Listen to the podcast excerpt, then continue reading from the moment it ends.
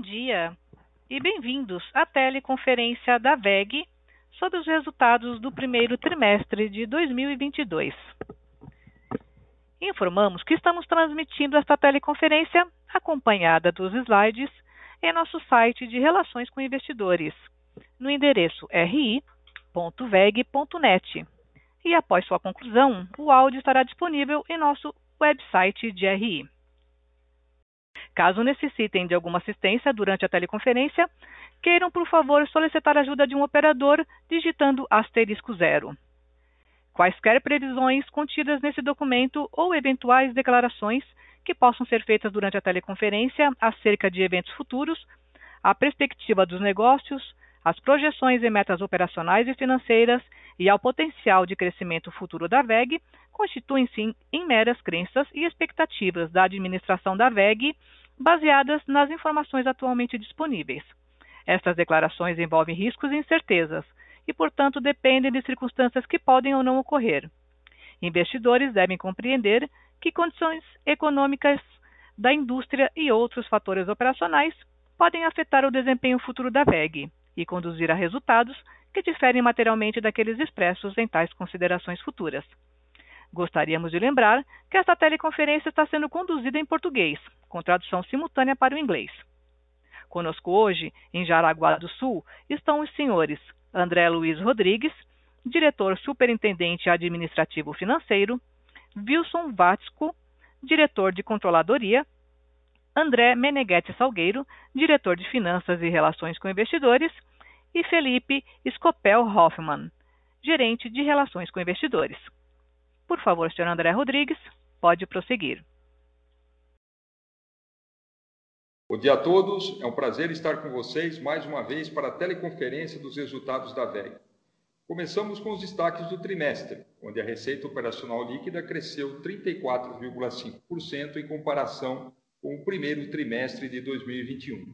Continuamos nos beneficiando de condições estruturalmente favoráveis nos principais mercados onde atuamos, reforçando o nosso direcionamento estratégico de desenvolver produtos e sistemas de maior valor agregado aos nossos clientes.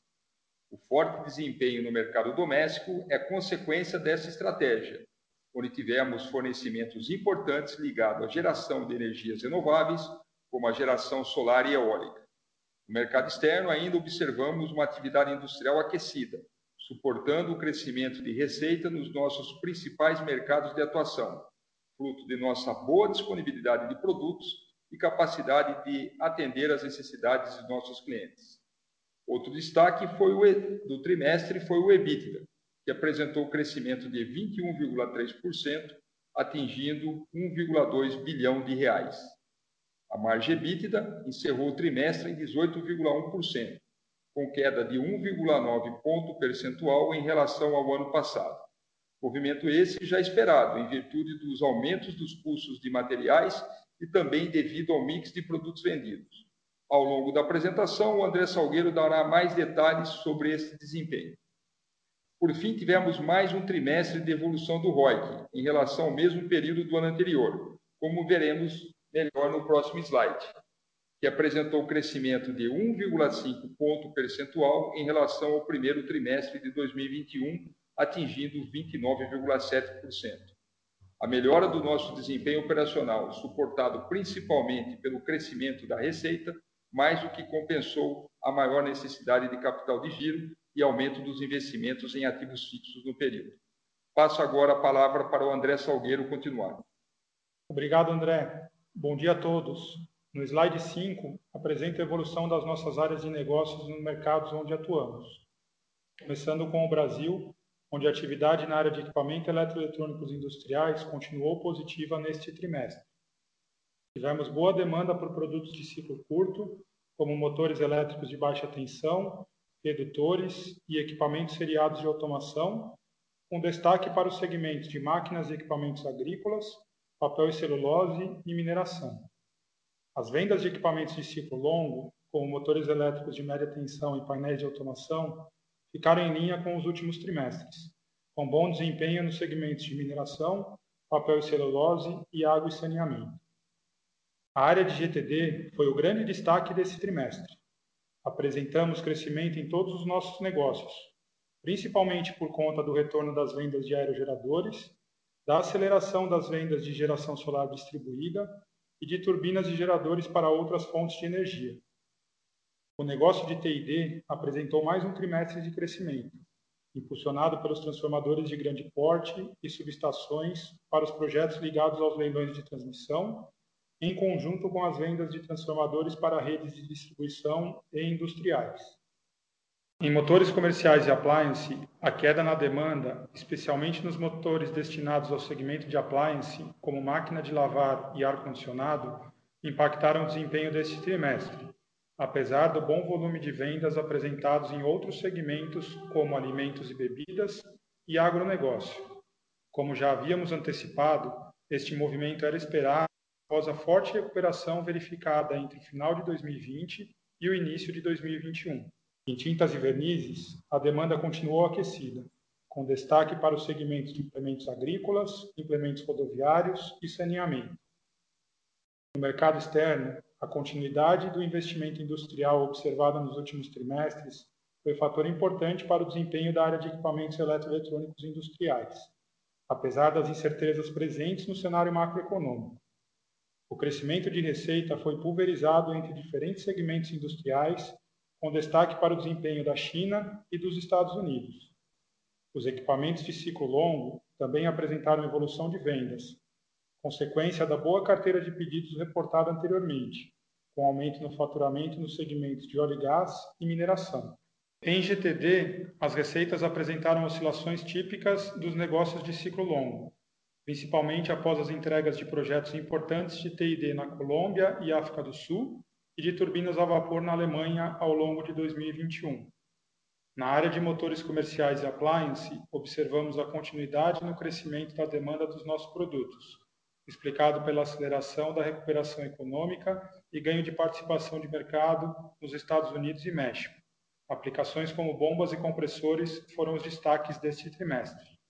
Por fim, em tintas e vernizes, apresentamos de vendas nos países da América Latina, o menor crescimento apresentado no trimestre é explicado principalmente pela queda no desempenho das vendas na Argentina, onde temos uma operação importante para esta área de negócio.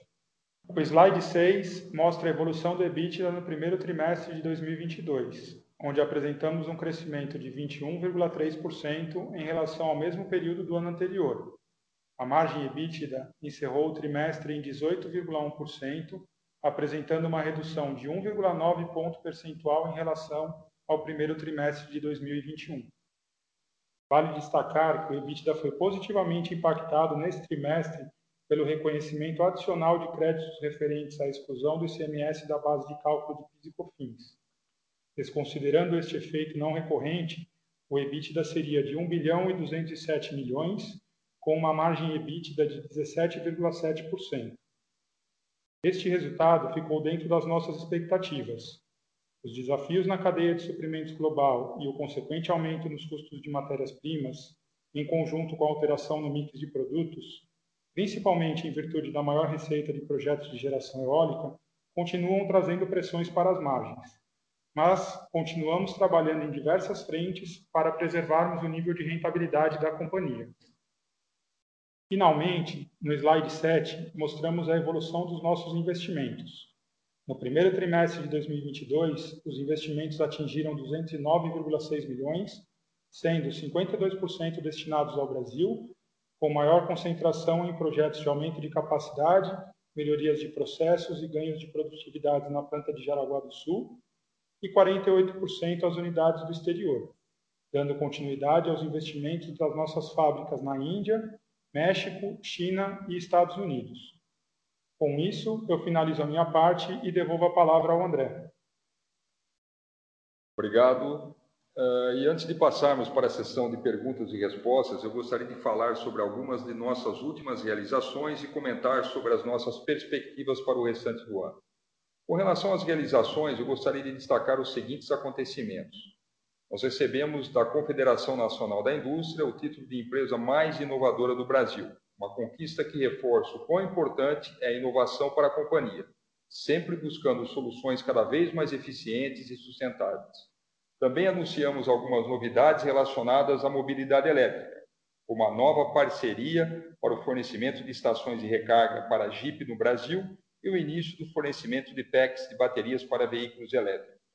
Por fim, sobre as perspectivas para o restante do ano, nós continuamos seguindo nosso planejamento estratégico, investindo no crescimento contínuo e sustentável da companhia, como nas áreas de motion drives, com motores redutores inversores, energias renováveis, seja solar, eólica, hídrica ou térmica através de biomassa, e transmissão e distribuição, com nossos transformadores e subestações conectando a geração de energia aos consumidores. Ao mesmo tempo, estamos conseguindo entregar margens saudáveis e dentro das expectativas da companhia, sempre com foco no longo prazo. Para 2022, é preciso ficar atento para eventuais aumentos dos custos que podem trazer pressão ao resultado do ano, além da mudança de mix de produtos vendidos, visto que os negócios de geração eólica e solar devem ganhar mais relevância. De qualquer forma, vamos continuar trabalhando para entregar margens acima da média do mercado. Finalizando, entendemos que as nossas vantagens competitivas ajudam muito nesse sentido. Acreditamos que o nosso modelo de negócio baseado na verticalização, na visão no longo prazo e a diversificação de produtos e soluções, aliado à nossa presença global, nos ajuda não só a ampliar o nosso leque de oportunidades, mas também mitigar riscos e incertezas em momentos de turbulência política e econômica, como esse que estamos vivenciando. Encerro aqui a nossa apresentação. Por favor, operadora, podemos seguir para a sessão de perguntas e respostas. Senhoras e senhores, iniciaremos agora a sessão de perguntas e respostas. Para fazer uma pergunta, por favor, digitem asterisco 1. Para retirar a pergunta da lista, digitem asterisco 2. Nossa primeira pergunta é de Lucas Lage, da XP Investimentos. Bom dia, André Rodrigues, Salgueiro, Felipe. É, parabéns pelos resultados. Acho que a gente tem duas perguntas aqui do, do nosso lado que a gente quer explorar com vocês. É, o primeiro ponto é em relação é, como estão enxergando o impacto do câmbio. Acho que tá, tem muita volatilidade, a gente está vendo o câmbio voltando a depreciar, mas ele seguiu, acho que, um patamar mais é, apreciado aqui ao longo de abril. Né? E aí acho que a gente queria entender um pouco de vocês, como que vocês estão vendo esse, esse impacto do câmbio, principalmente olhando para duas frentes. Né? A primeira é se estariam vendo algum impacto negativo na rentabilidade, né, dada essa expectativa de menor receita de produtos exportados, né, que acaba diluindo menos custos é, em reais aqui no Brasil. E, e, o segundo ponto é se vocês estariam sentindo alguma pressão para redução de preços é, em alguns produtos de ciclo curto no Brasil, né, como o próprio solar é, de, de, geração distribuída, que tem uma composição de custos mais dolarizados. Né? Então, é, a gente entende que está bem volátil, mas qualquer cor que vocês pudessem dar em relação a, a esse impacto de câmbio ajudaria. É, e, e, o segundo ponto, a segunda pergunta, em relação ao segmento de GTD, é, a gente viu né, essa demanda muito forte aqui no mercado doméstico, né, muito puxado pelo solar e pelo eólico, mas a gente viu uma queda sequencial é, de receita no mercado externo, né, para o segmento de GTD. A gente entende que é muito mais ciclo longo, né, a dinâmica do, do segmento para os mercados externos, mas é mais entender com vocês é, o que, que levou a essa queda e se eventualmente o segmento deveria se acomodar nesse nível de receita ao longo do ano ou se a gente deveria ver é, esse nível de receita voltando a, a crescer aqui ao longo de 2022. Então são essas duas perguntas. Obrigado. Ô Lucas, bom dia, obrigado pelas perguntas. É o André Salgueiro aqui. É, vou responder a primeira pergunta com relação ao câmbio e depois o André Rodrigues responde essa segunda sobre o, GTD internacional.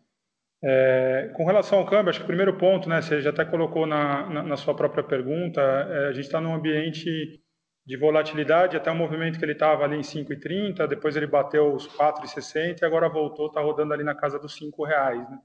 Então, se você comparar o que era há um tempo atrás com o que ele está hoje, não tem uma oscilação tão grande assim, apesar dele ter ido lá perto de, de 4,60 e, e, voltado agora, né? É, então, num cenário como esse, não, não, tem grandes diferenças assim. Obviamente, a gente precisa ver onde ele vai estabilizar, né? Mas se a variação for alguns centavos, aí alguns, é, algumas casas decimais, aí isso muda pouco para a gente, né? De qualquer forma, o que, que acontece? Né? Quando a gente vê o, o câmbio real valorizando, é, a gente tem um impacto da conversão né, da receita do mercado externo, então isso, principalmente se estiver olhando para a receita em reais, é, a gente sempre tenta puxar né, a análise aqui para a receita em moedas locais, mas o fato é que a receita em reais ela tem é, um impacto é, negativo nesse cenário. Tem também a questão do custo, né? Então o custo ele também é ajustado, mas ele nunca é ajustado na mesma velocidade que a gente ajusta a receita. Então sempre tem alguma defasagem, por isso que a gente sempre fala que é, o que a gente não gosta é uma volatilidade grande num espaço curto de tempo. Por quê? Porque a, a receita ela acaba sendo refletida é, diretamente, né, preço de tela, e a estrutura de custo ela demora um pouco para ser ser atualizada. É, o, a questão de preço, que é o segundo o segundo ponto da sua pergunta, né, e se eu entendi bem, é, principalmente aqui no Brasil, é, obviamente a questão de, de, estrutura de custo de produtos que são mais dolarizados, principalmente de ciclo curto, você vai acabar precificando com a dinâmica do mercado, né? Então, por isso que eu falei que é importante, voltando lá no início, a gente acompanhar, ver onde o câmbio estabiliza e aí depois tomar alguma medida comercial, se caso faça sentido.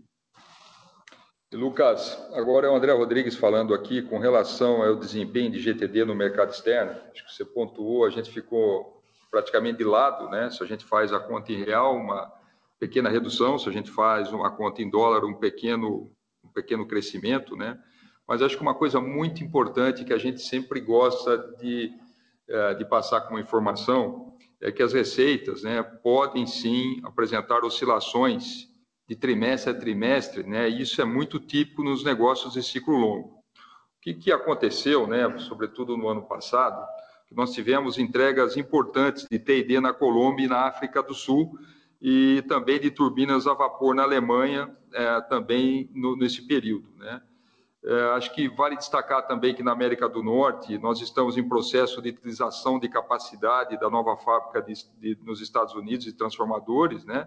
Ou seja, a gente está no estágio inicial após a inauguração ah, aí que foi no final do ano passado. Mas basicamente eu gostaria de reforçar aquilo que a gente vem dizendo já há um bom tempo, né? A carteira de ciclo longo para esse ano está muito positiva é, tanto no Brasil, tanto no exterior, mas essas oscilações de TRI a TRI podem ocorrer é, ao longo do período. Perfeito, está claro. Obrigado, pessoal, e parabéns de novo aí pelos resultados. A próxima pergunta é de Marcelo Mota, do Banco JP Morgan. Oi, bom dia. Perguntar um pouco sobre a, a dinâmica de margens, né? Enfim, acho que é, é bem entendido de todos que, obviamente, uh, depende do mix, um pouco mais de eólico e solar, vocês comentaram que acaba uh, pressionando um pouco a margem, mas entender aí, enfim, se, os eventos políticos recentes, pensando aí, enfim, desde lockdown na China, a um conflito na Europa que, que vai se arrastando, uh, se isso poderia pôr um pouco mais aí de, de, pressão na sua margem, que não dependesse só do, do mix de produtos, mas pensando ela aí enfim, até pela questão de, de custo de matéria-prima, uh, e também se pudessem comentar um pouco sobre a questão do working capital, enfim, né, acho que a, a ideia é sempre trabalhar aí com, enfim, com estoque suficiente para evitar qualquer tipo, de, de disruption aí para enfim, para os clientes de vocês e, e, acho que talvez esse nível, entender se ele deve ficar mais alto durante esse ano ou vocês acham que a gente poderia já ver uma redução aí na parte de working capital, principalmente se a gente pensar em estoque uh, para médio prazo, enfim, entender um pouco como é que está a cabeça de vocês para essa, essa linha também. Obrigado, gente. Ô Marcelo, obrigado pelas perguntas. Então vamos lá, né? Quando a gente fala da margem do TRI, eu acho que uh, o que a gente pode afirmar é que essas margens, né, que a margem recorrente foi dentro da nossa expectativa, né? É, sem dúvida, também não é uma novidade que a gente continua, as margens continuam sendo impactadas pelo custo, né, maior custo de matérias-primas, né, e também o mix de produtos, né, é, que foi mais significativo nesse trimestre, é, devido aí ao crescimento de GTD no mercado interno, sobretudo solar e eólico, mas né, é, o que ajudou a fazer um pouco o offset dessa situação, desses aumentos de custo no trimestre, foi uma melhora da margem das operações do exterior, algo que a gente vem trabalhando fortemente para constantemente para melhorar, né, e também né, incluindo as recomposições de preços, tanto no mercado interno, no mercado externo, que normalmente acontecem nesse é, primeiro trimestre. Sobre a questão né, de todos os conflitos externos que, que, que estão acontecendo, né, não só a, a, a guerra entre Ucrânia e Rússia, mas também as questões dos lockdowns na China, eu acho que é um pouco cedo para a gente avaliar, né, do ponto de vista o que isso pode trazer adicionalmente. Acho que a maior preocupação, até pela exposição da VEG, é muito mais sobre a questão da China do que particularmente para a guerra. Mas, sem dúvida, né, uma coisa que a gente sempre falou: enquanto existir uma política de Covid zero na China, a cadeia global de suprimentos sempre vai estar pressionada, sempre pode sofrer, sim, uh, complicações ao longo do tempo, né, que pode levar a escassez de matérias-primas e que pode levar também aumento nos fretes. Né? É, até o momento, a gente não está sentindo isso, né? mas não quer dizer que isso não pode acontecer uh, um pouco mais à frente. Por isso que a gente tem que estar acompanhando uh, de perto essa situação. Com relação ao capital de giro, né, é, o aumento do capital de giro operacional está concentrado no aumento de estoques. Né? E isso, basicamente, é devido a inflação nos estoques, todos os aumentos de preços que ocorreram ah, nas matérias-primas aí ao longo dos últimos trimestres, e também o aumento de estoque de matérias-primas estratégicas, né, devido às incertezas da cadeia global de suprimentos. Né? É, isso tem um custo, sim, né? foi uma decisão estratégica que a gente tomou para garantir a continuidade das operações, foi uma decisão acertada. Algumas unidades do negócio estão operando com um nível de algumas matérias-primas um nível totalmente atípico do, perto da realidade, mas é o que está sendo necessário. E, a, e a deci, algumas decisões que nós tomamos, sobretudo no último trimestre, foram acertadas, né?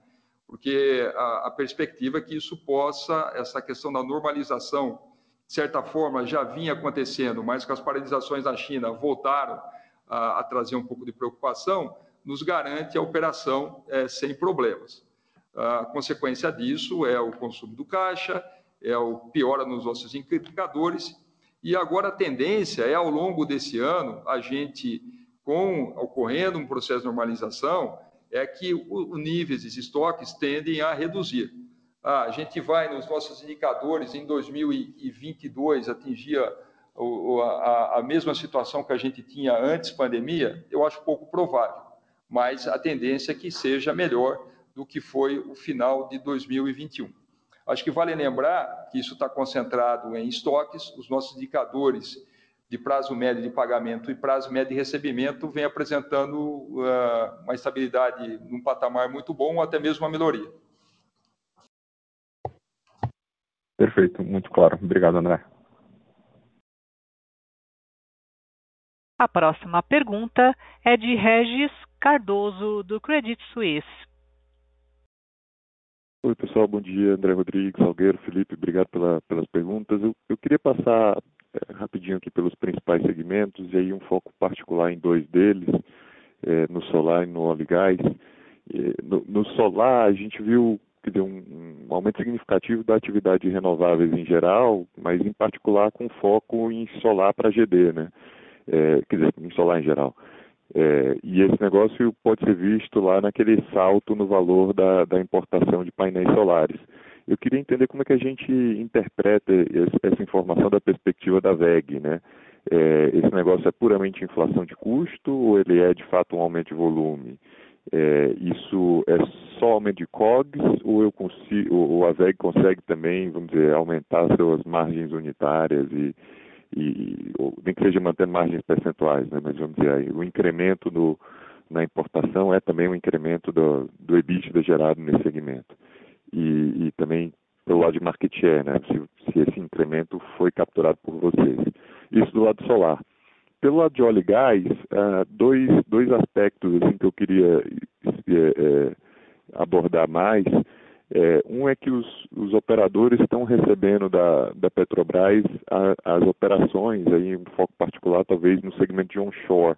Eu queria entender se esse segmento é relevante para vocês na VEG, né? Porque eu sei que usa lá é, é, motores da VEG, bombas da VEG nas, nas, nas bombas dos campos onshore também. Eu queria entender se esses projetos onshore têm a mesma relevância dos projetos grandes offshore, pré-sal, e se isso pode de fato ser um, um vetor favorável para vocês. Dentro ainda de óleo e gás, acho que um outro tema muito grande agora, e aí mais com foco em mercado internacional, é, é, é atender a Europa com gás. Né? E aí eu queria entender se vocês têm exposição a esse capex, esse investimento que deve ser feito para frente em, em, plantas de liquefação e regasificação, é, em particular no, nos mercados de Estados Unidos e Europa. Né? Então, é, é, falar dos setores em geral, um foco nesses dois em particular, e talvez vocês puderem dizer se tem algum, alguma novidade ou os frutos aí do mercado de saneamento e, e um pouquinho de, de eólica também. Era isso, obrigado. Oi, Regis. Bom dia. É, obrigado aí pelas perguntas. Eu vou, vou, cobrir aqui a parte de solar, tentar falar um pouco de renováveis e, e aí depois a gente fala também de, de óleo e gás, tá? É, o que está acontecendo no solar, né, na verdade, acho que era até uma, uma, uma, previsão, já uma expectativa, é que a gente teve a mudança da, da regulação, né, e, e, aí ficou claro que a, a partir do, do, próximo ano, parte do benefício que existe hoje, né, que é aquele benefício do, da utilização do fio, da infraestrutura, é, vai, vai ser retirada gradualmente, é, e os projetos que forem implementados ao longo desse ano, eles continuam com 100% do benefício até 2045, né? Então, o que está acontecendo é que o mercado está bastante aquecido é, do ponto de vista de volume, né, de projetos, quantidade de projetos, de megawatt que estão sendo instalados. Né. Obviamente, tem questão de preço, o, custo do, dos painéis, dos inversores, a, acabaram subindo de preço, principalmente ao longo do, do, ano passado, por conta de toda essa questão de impacto de preço de commodity. Uh, e isso se reflete, obviamente, no, no, custo e na nossa receita, uh, mas eu diria para você que a maior parte e, e a melhora do desempenho está ligada, assim, ao aumento de demanda, né? aumento de volume desses projetos, e a expectativa é que a gente tenha, ao longo do ano de 2022, agora um ano bastante positivo né, para o negócio de, de, de geração solar aqui no Brasil. É, então, é, essa é, esse é o principal fator né, desse bom desempenho e até do, do, acompanhamento aí dos números de importação de painéis, que a gente sabe que vocês conseguem visualizar. Uh, e isso reflete também bastante uh, o desempenho de GTD aqui no Brasil no primeiro trimestre de 22. Né? A gente viu que GTD mais do que dobrou a receita em relação ao, ao primeiro trimestre de 2021.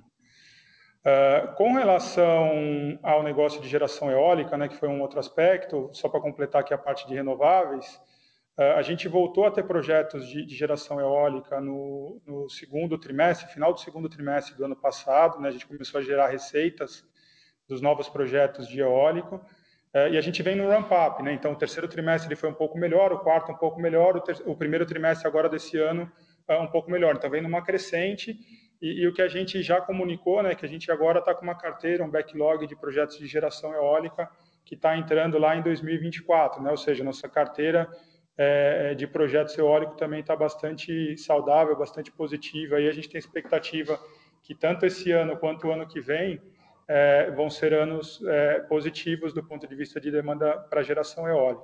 Obviamente, à medida que a gente vai chegando mais para o segundo semestre, e no segundo semestre do ano passado a gente já teve alguma geração de receita ali, o, o, crescimento ele passa a ser menor por uma questão de base de comparação, mas quando a gente olha a dinâmica do mercado e as perspectivas, elas continuam bastante positivas.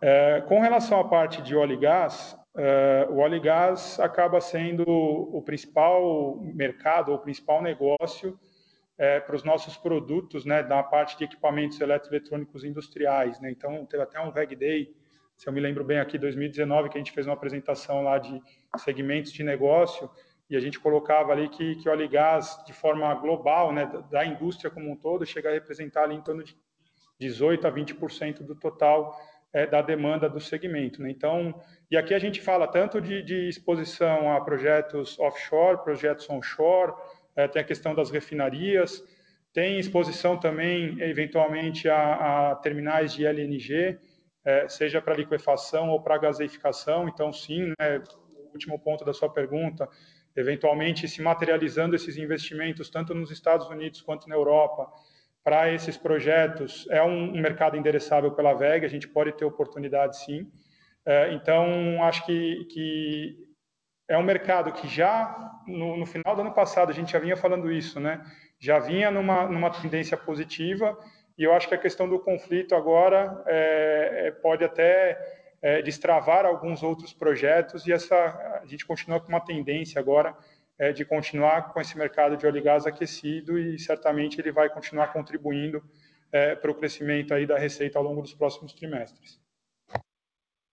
Entendido, obrigado. Se eu puder só fazer um, um follow-up, talvez, para é, é, concluir né, esses, esses, diversos segmentos num, num, num resultado financeiro, eu estou entendendo que é uma tendência de, de receitas crescentes, talvez com margens ainda decrescentes em função desse, desse ramp-up, talvez de, de eólica e, e, do, e do segmento de GD.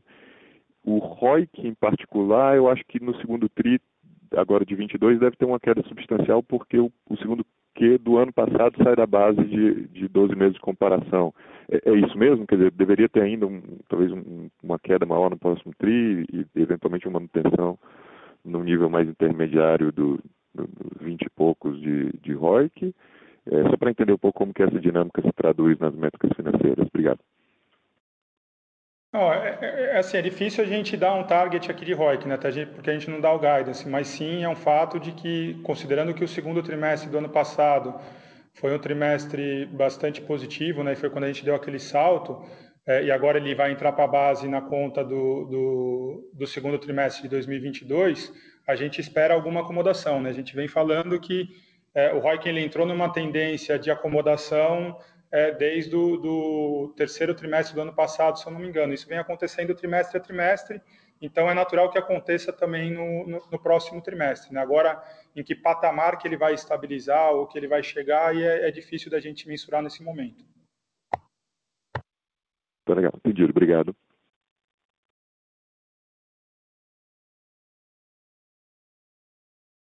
A próxima pergunta é de André Mazzini, do Citibank. Oi, pessoal. É, obrigado pela, pela pergunta. Minha pergunta é sobre competição no mercado externo. É, a gente olhando um pouco o resultado ali de Siemens, ABB, nos parece que o backlog deles tem subido bastante, mas as receitas é, têm subido bem menos, né? E a gente fica se perguntando se talvez esses peers poderiam estar com alguma restrição de capacidade, sabe que as cadeias globais estão, estão bem quebradas ainda e bom, difícil de serem resolvidas também com, com os lockdowns da China.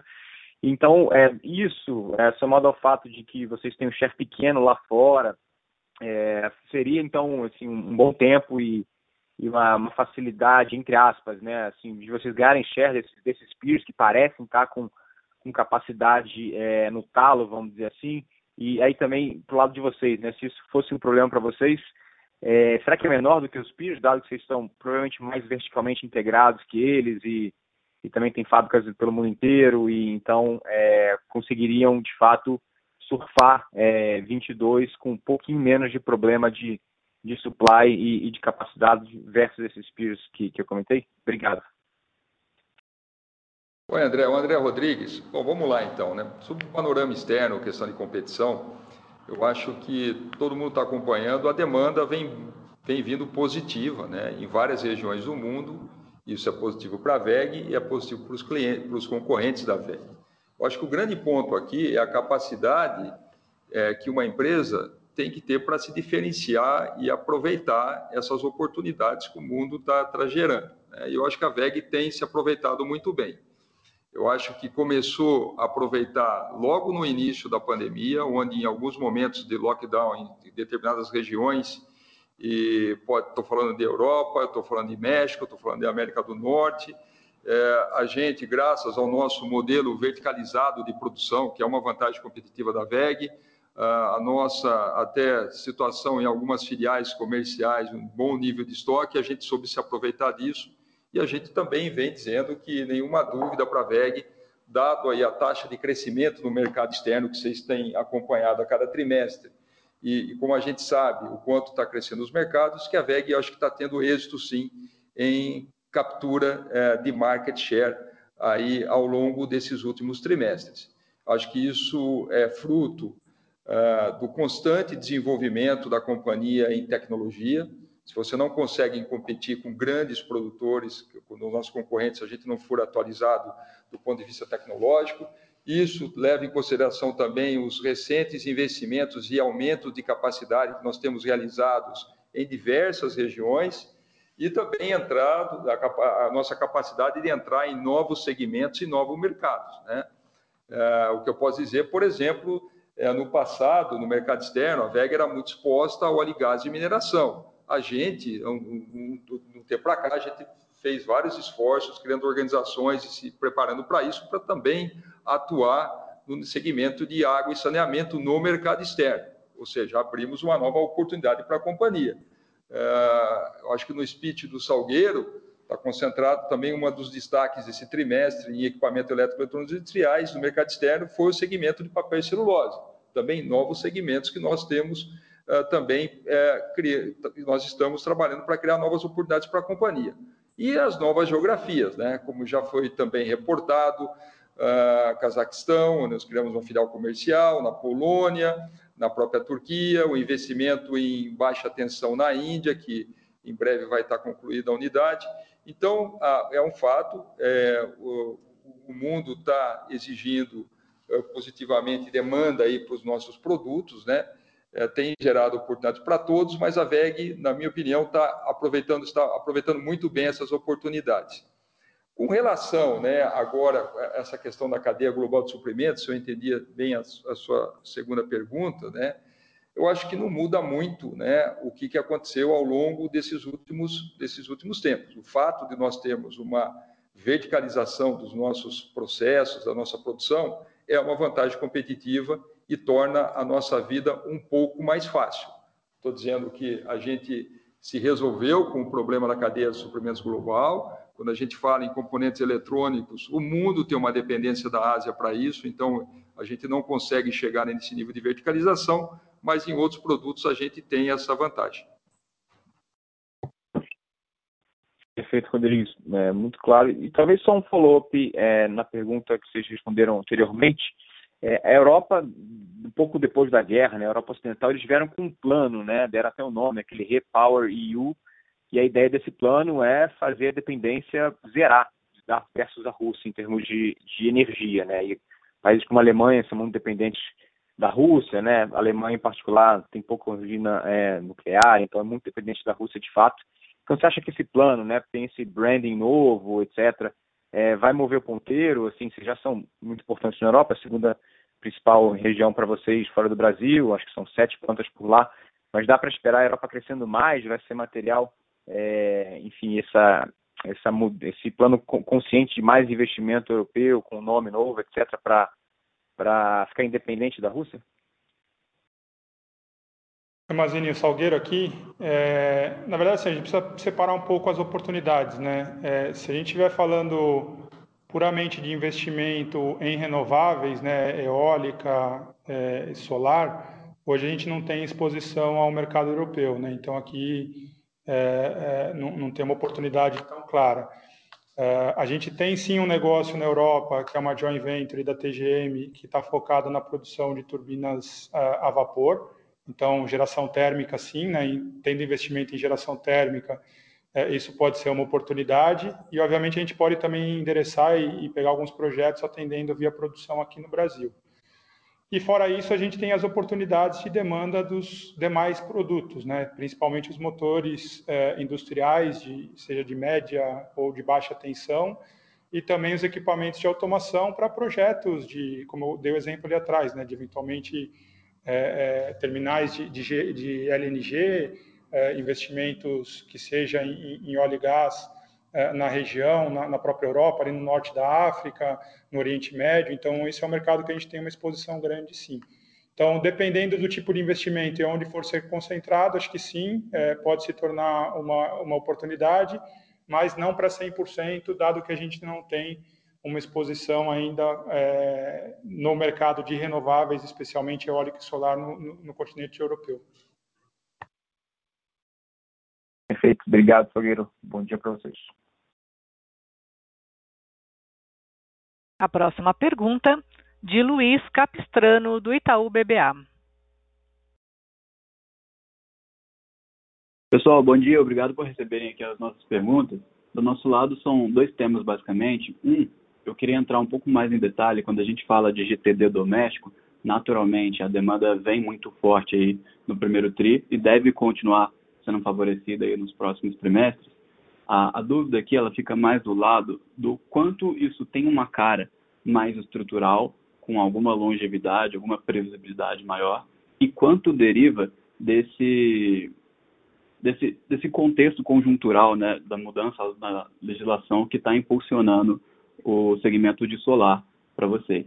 E, e, daí fica a pergunta assim, né, uma segunda derivada dessa pergunta que seria, por quanto tempo esse impacto positivo no solar vai se refletir no resultado de vocês? É uma coisa de um ano, uma coisa de dois anos? É, esse movimento do pre-buy, ele vai favorecer vocês por quanto tempo? Então, com relação ao GTD doméstico, tem um pouco dessa pergunta. E a segunda pergunta é um pouco mais genérica, aberta aí para todos os segmentos da companhia. A gente sabe que a carteira de ciclo longo ela está muito robusta e já garante um, uma boa performance para 2022. Mas pensando na entrada de novos pedidos, como que caminhou essa evolução né, em 2022? Como foi o, ritmo de entrada de novos pedidos nesse período? Obrigado. Ô Luiz, Salgueiro aqui, obrigado pela pergunta. É, vamos lá, vou falar de, de GTD doméstico é, principalmente com foco no solar, né, que acho que foi só a pergunta, mas tentando passar um panorama geral. Né, a gente colocou é, ali no, no, no, próprio release, né, ainda até na, na, na, minha fala aqui da apresentação, de que o, o forte desempenho de GTD no Brasil, na verdade, acabou acontecendo porque praticamente todos os negócios ali dentro tiveram uma performance bastante significativa, né? Isso vale vale para tudo, tá? Então, obviamente tem alguns negócios que cresceram mais, como o próprio negócio de geração eólica, por, pelo fato da gente não ter base de comparação ano passado. Depois, na sequência, vem o solar, que teve um crescimento muito forte. Mas se a gente pega os outros negócios, mesmo a parte de geração térmica e hídrica, com um bom desempenho, né, um bom crescimento, e o negócio de TID também com uma performance bastante positiva é, aqui no Brasil, né? Então, assim, quando a gente olha para frente, aí tentando responder a sua pergunta, né, o que, que é curto prazo, o que, que é longo prazo, uh, a gente tem né, a, a, volta do eólico que veio ali desde o segundo tri do ano passado, uh, e a gente vem preenchendo, né, vem, vem enchendo a fábrica e vai chegar no momento que não vai ter muito mais crescimento, mas como eu falei anteriormente, nossa carteira hoje está indo a, até ali começo de 2024. Então, do ponto de vista de recorrência, esse é o, o, negócio dentro de GTD que a gente tem uma visibilidade mais longa, né? Então a carteira vai é, é quase dois anos para frente, né? Então aqui a gente consegue ter essa visibilidade. Quando a gente vai para o solar, o solar hoje ele está muito concentrado na parte de geração solar distribuída, apesar da gente ter alguns projetos também é, de usinas de geração centralizada. No GD, a gente tem uma visibilidade de carteira de um mês e meio, dois, no máximo três meses para frente. Né? Então, tem a expectativa que o solar ele vai ter um ano muito positivo uh, em 2022 e tem essa expectativa da mudança regulatória, como é que fica esse negócio para 2023, né? Uh, nossa cabeça aqui é que, dado que o benefício ele vai sair e, e ele impacta mais os projetos de mini usinas, o negócio de solar ele continua fazendo sentido no médio e longo prazo. Obviamente, manter o nível de receita e principalmente o crescimento vai ser cada vez mais difícil, né? Então, a tendência é que o nível de crescimento ele normalize a partir do ano que vem no solar e ele caia para um nível de crescimento de um negócio mais recorrente. Os demais negócios, a gente também não tem uma visibilidade tão longa. Né? Então, pegar um negócio de TID, mesmo um negócio de geração, a gente consegue ver uma carteira que vai até o final desse ano, começo do ano que vem. Para a visibilidade que a gente tem, como o André Rodrigues comentou aqui na, na, nas últimas é, respostas, a gente está com uma carteira bastante positiva. Então, a expectativa é de continuar e ter essa recorrência. Dado até as perspectivas aí de leilões, né, de geração, linhas de transmissão que a gente deve ter ao longo desse ano, que a gente já vê notícias para os projetos do ano que vem, a tendência também é que esses, uh, esses projetos eles continuem acontecendo. Né? Eu diria assim, tentando resumir, uh, eu acho que uh, a primeira mensagem, né, a gente deve ter um ano positivo, mas à medida que a gente vai atingindo a, a, a essa receita mais forte, a gente vai tendo uma base de comparação maior, então o ritmo de crescimento ele vai diminuindo.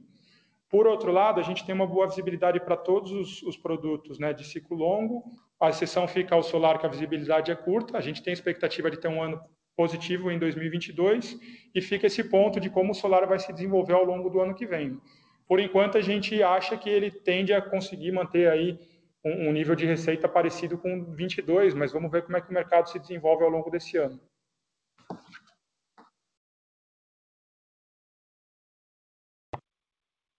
Só um follow-up, obrigado pela resposta bastante completa. Só confirmar minha informação. Para GTD, a maior parte do, da demanda ela deriva mesmo do ciclo longo, certo? Se a gente for pensar em termos de 100% de receita, é, a gente está falando aí com certeza de mais da metade de GTD no ciclo longo. Confere? É, na verdade, você tem o, gera, o, solar geração distribuída, a gente considera como ciclo curto, tá? Então, esse negócio, dentro de GTD, o que, que a gente tem de ciclo curto? É basicamente é, o, o, GD, que é a geração distribuída, e a gente tem uma parte de transformadores, são os transformadores pequenos de distribuição para poste, que eles também são ciclo curto. O restante, tudo dentro de GTD, continua ou é classificado como ciclo longo. Perfeito. E, e esse restante acaba somando aí mais de 50%. É, a gente não faz a quebra por negócio, né? Se eu te falar quanto é que é o percentual, você vai ter a quebra do, do solar, né? Então, infelizmente, eu não posso abrir essa informação. Tá bom, obrigado, André. Valeu pela resposta. A próxima pergunta é de Pedro Fontana, do Bradesco BBI. Bom dia, pessoal. Obrigado por pegar minha pergunta e parabéns pelos resultados. Se vocês puderem comentar um pouco sobre como a VEG está se posicionando para se beneficiar da tendência de eletrificação, qual a perspectiva de vocês para esse segmento e quando vocês esperam que isso possa ganhar mais relevância nos resultados? E ainda nesse sentido, quais outras avenidas de crescimento a empresa está estudando?